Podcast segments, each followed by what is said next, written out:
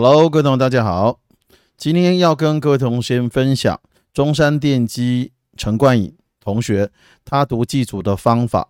还有陈冠颖同学他是重考生，他也分享了他重考的心路历程，还有他在重考的一些作息。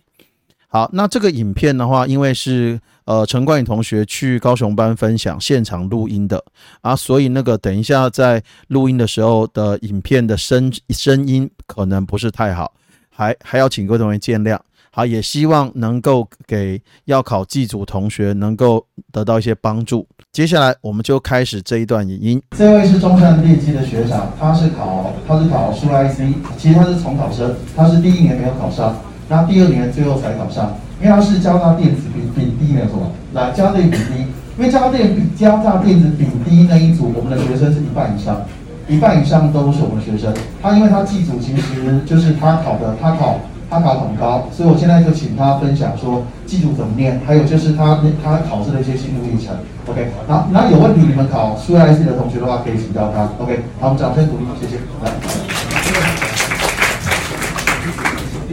好，然后各位学弟妹大家好，我是我是中山毕业的，然后我先在介绍基础怎么读之前，我先讲一下我的心路历程哦。就是我我其实我我以我的成绩，中山是可以直接推上。我就是想要给自己再一个机会。如果如果这个机会，如果我真是考上，那这个机会就是我的。啊，如果我没上，其实最后其实以现在的这个情况来说，其实上中山其实也是不错的。但是我觉得你就是要给自己机会，这个很重要。你不要，你既然都已经坐在欧老师的台下，那你就不要觉得你的实力只有在这里，应该要去。发掘一下你的极你的一些极限，好，然后我的心路历程大概就先讲到这里，然后我再来讲一下那个祭祖怎么念的地方。然后祭祖有一个很重要的重点，就是以前大概也没有学长分享过，是是我我今年才听到一个另外一个学长讲，就是课本祭祖的的课本叫做排算盘。张凡这跟那个就是那个张凡老师的课本。他去参考的那个原文书那本白算盘，它里面的题目一定要写，太刁的太刁的可以没关系，但是基本题一定要写，因为最近台联大的记组在出题的方向，它逐渐在改变，有变成一个越来越简单的趋势，越来越简单其实也不一定简单，但是就是越来越贴近课本的内容，然后有些题目甚至就直接从课本里面复制贴上，但其实没有很多，那个如果你课本有写的话。念得够熟，基本上那些内容，它的考题基本上就是就是快六卷。你如果到最后去写考古的时候，你会发现跟一零五年之前比起来差很多。一零五年之前可能你会写到一些奇怪的题目，会写得很痛苦，有时候整张考卷写不完。但是最近的考卷其实，只要你的你有把握住它那些最那些基本的题型，只要你可以把那些基本的题型练得滚瓜烂熟，应该。是可以蛮快就写完，而且成绩应该不会太不会太差样子。然后再来我讲一下台联大他比较看重的一些章节。第一个就是，呃，祭祖应该现在才刚开始上没多久啊。我先我先讲一下那个，如果上到后面，上到后面应该会比较有感点。台联大最喜欢考的第一个不外乎就是第一章指令，然后第二章计算机算术，然后再来就是最重要的就是 memory 第六章。还有一个很大家读到后面可能不小心会漏掉，或是或者说来不及读，就是那个多重处理器或第八章的部分。它的这个部分其实它都会有出到，至少都会有一题。然后如果你可以拿下来的话，应该会蛮吃香的，前两个太不会考的太难。哦，然后再就是 memory 的部分，我比较想要讲一个，就是我觉得还不错的技巧，就是到时候讲到那个记忆体的架构的时候，你可以试着把它的记忆体。有一个长，有一个长方，有一个长方形表示，我是可以画一把。不要放，不要我稍微画一下。你们搞出 IC 听听哦，因为很难得。嗯，就是其实你可以把记忆体的一个架构，你可以把一个记忆体的储存的空间，就它它里面你到时候学到记，它其实还有什么 v a l y 的，还有什么 take 那些东西，你先把它拿掉，你就再把它的组成空间先把它拿出来。然后它的高，它的高是用 index 去 index 决定的。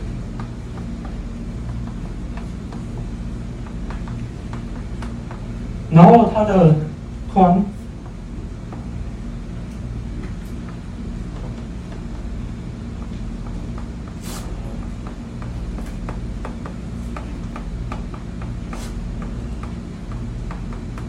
它的包括跟 Byte Offset 相关，然后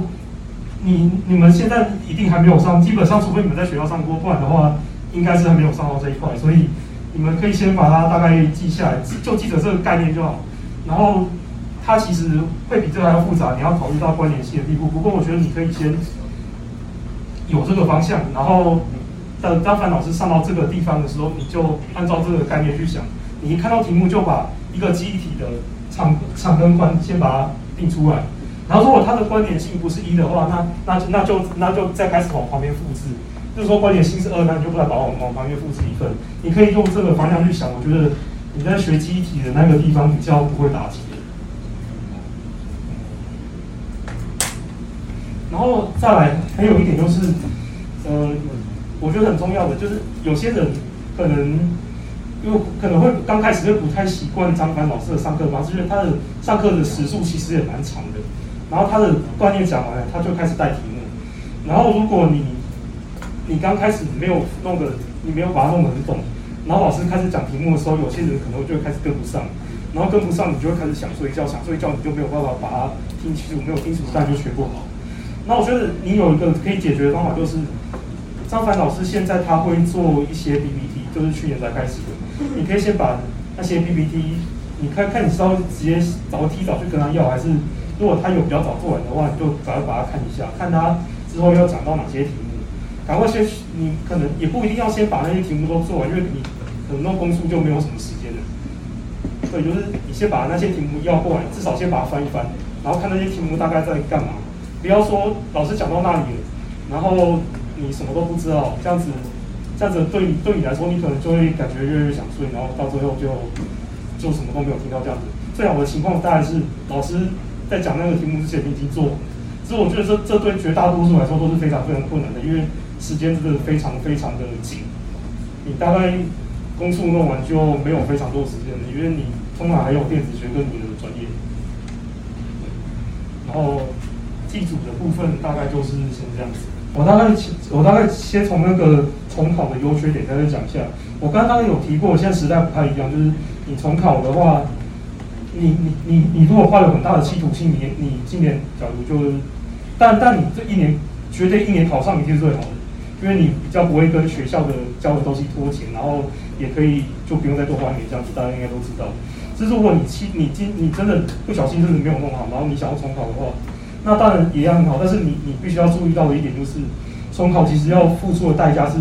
蛮蛮庞大的。然后重考的时候，你大概也是都是把你的你要的用的资源全部都投进去，然后有可能会跟学校原本教的你可能就会印象没那么深，这个可能会脱节。对，这个我觉得就重考完发现有一个这是一个问题，所以要注意一下。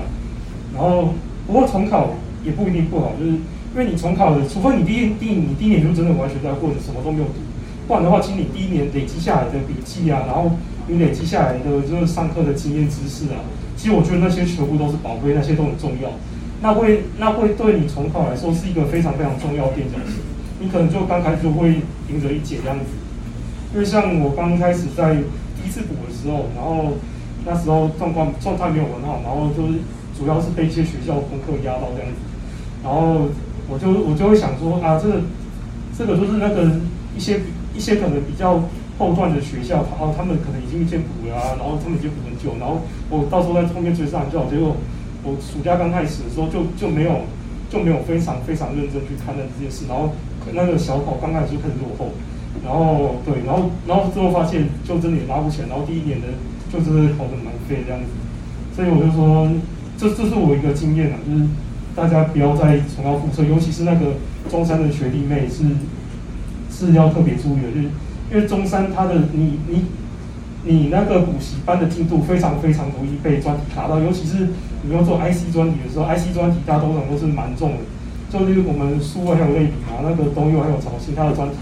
大家都是最多人去做，但是也是最容易卡到进度的这两这两个专题。那这两个专题算很好没错，但是。很容易卡到进度，所以时间分配务必要做好。就是你转体班的时间跟补习班的时间，这这一定要分配好。我我知道我在这里讲，可能说起来感觉好像没有容易，但是做起来老实说，我觉得蛮难的。至少对我来说蛮难的，因为时间分配真的很难。哦，然后这点好，我大概这点讲完了。我讲一下我大略提一下我的作息。我在考试的时候，我的作息大概是七点半之前起床，然后大概七点四十几分左右会会到我们学校的那个戏院，就是中山的学弟妹应该都知道那个六楼旁边有个戏院，我在那里读。然后基本上一直读读读，然后读到十二点左右就下下去来复吃东西。然后我吃东西，我我你们不一定要学我啊，有可能你也可以去外面吃，没关系。我都喜欢把吃东西压在很短的时间内，然后吃完就大概睡一下，大概大概一点半之前会开始读书，然后大概也继续读，读到大概五点的时候，五点的时候我就会去一样吃东西，然后稍微睡一下。然后再来读，再大概就六点六点半之前会开始读书，然后再来就一路读到，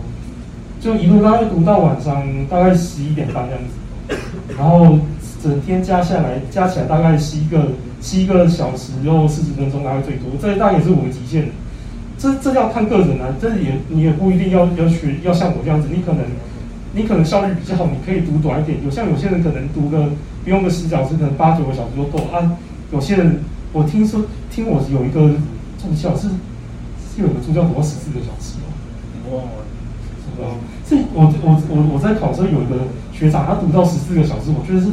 这到这这有可能啊？因为我大概十一个小时，但我他脑袋就真的已经快要爆炸，了。大概我到极，我大概就是我极限了。对，所以我这个其实只是给你们看一个参考，读书的时间是最好尽量拉长，然后尽量放时间在上面。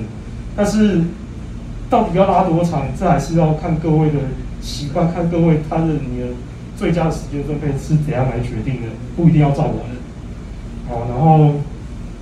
再来我讲一下那个练练习题目，一定要练到非常非常高的熟练度。就是你其实暑期班暑期班刚结束的时候，你就可以去看你要你要去考哪些学校，就例如说你要考台联，你就可以开始拿可能公数 C 什么开始练。虽然说那时候练一定非常非常非常的惨，你就被电。只是我觉得那时候是，因为上题库上题库之后，你的你的脑袋就已经会开始被那些题目开始灌满了，然后你可能看拿到考古题的时候，你会先入为主，哦，我自己知道怎么写，自己知道怎么写。可是你拿到一张全新的题目的时候，你会发现啊，为什么好像跟跟我之前写起来手感不一样？对，所以我觉得我那时候也没有做到这一点啊，因为我那时候其实蛮怕自己会失去信心的。对，所以我就那时候那时候就。没有写，没有在暑期班结束的时候就直接拿题目来写，可我觉得各位应该要这样做比较好。然后台点的题目，尤其是那个台点它的公数公数 C 的题目是有二十题，有二十题，然后前十题是线性代数，后二十题是那个工程数学，就是微积那个微分方程，微方对，就微方。然后微方的前几题，大概前五题之内。它都是前都是前面几张那些东西，我觉得那些东西其实分数通常不会太难拿。我觉得那那几题一定要，那那那几题一定要拿拿得到，那几题蛮重要的，就是蛮拿分的一个蛮重要的地方。对，然后公式什么那个那个公式一定要背得非常非常的熟。好，然后再来我来讲一下，就是我重考的时候，其实我也不是。我也我我准备也不是完美的，其实我发现还是有蛮多的缺失，我跟大家讲一下，就是一定要尽量跟多一点人一起读书，这很重要。嗯，对。然后其实我那时候有想到这点，只是因为我那时候因为我没有机车，然后那个就是双全他们啊，大家应该都知道那个双全路线嘛，他们他们都是在一个高雄比较北边的地方，然后我没有机车，然后但以前马线也到不太了，所以我就然后我我我那群学弟他们好像也是在总图啊是哪里？然后反正我就各种因为我交通不便啊，然后就是有有各种因素，我就没有办，我就没有跟他们一起读书。然后这个到这个也许，如果你的意志够坚强，那可能刚开始还好。但是你可能到了考前啊，可能一个月啊、三个礼拜、两个礼拜啊，然后加上你又你可能搞不好就重考那种，你的你的那个效率可能就会开始突然就是降了一阶这样子，就开始感觉疲乏了。对，我觉得这个要注意一下，因为考前一个月疲乏是真的有点可怕。然后再，我觉得一个很重要就是那个算题目不要算题目很重要，但是不要一直一直这样算下去。你可以算的很顺，那但是好。但是我觉得你可能要适时复习一下观念，你的观念不是单纯把书课本看过一遍就够，不是把重点画过去就好了。你必须要可以在你的脑袋里面把课本关起来，然后直接在你的脑袋里面。如果你可以在你的脑袋里面背一遍出来的话，那是最好的。最佳的情况就是，我记得老师在每堂课上完之后，大概两一两分钟之内吧，老师都会把上一节课的重点全部都再乱过一遍嘛。如果你那时候可以跟得上老师的步伐的话，那那那个当然是最好的情况。只是我觉得有点难，对。但是真的，你要直接在课上面把它背出来，真的蛮难的。我每次想试，但是每次都没有成功。对。对，然后。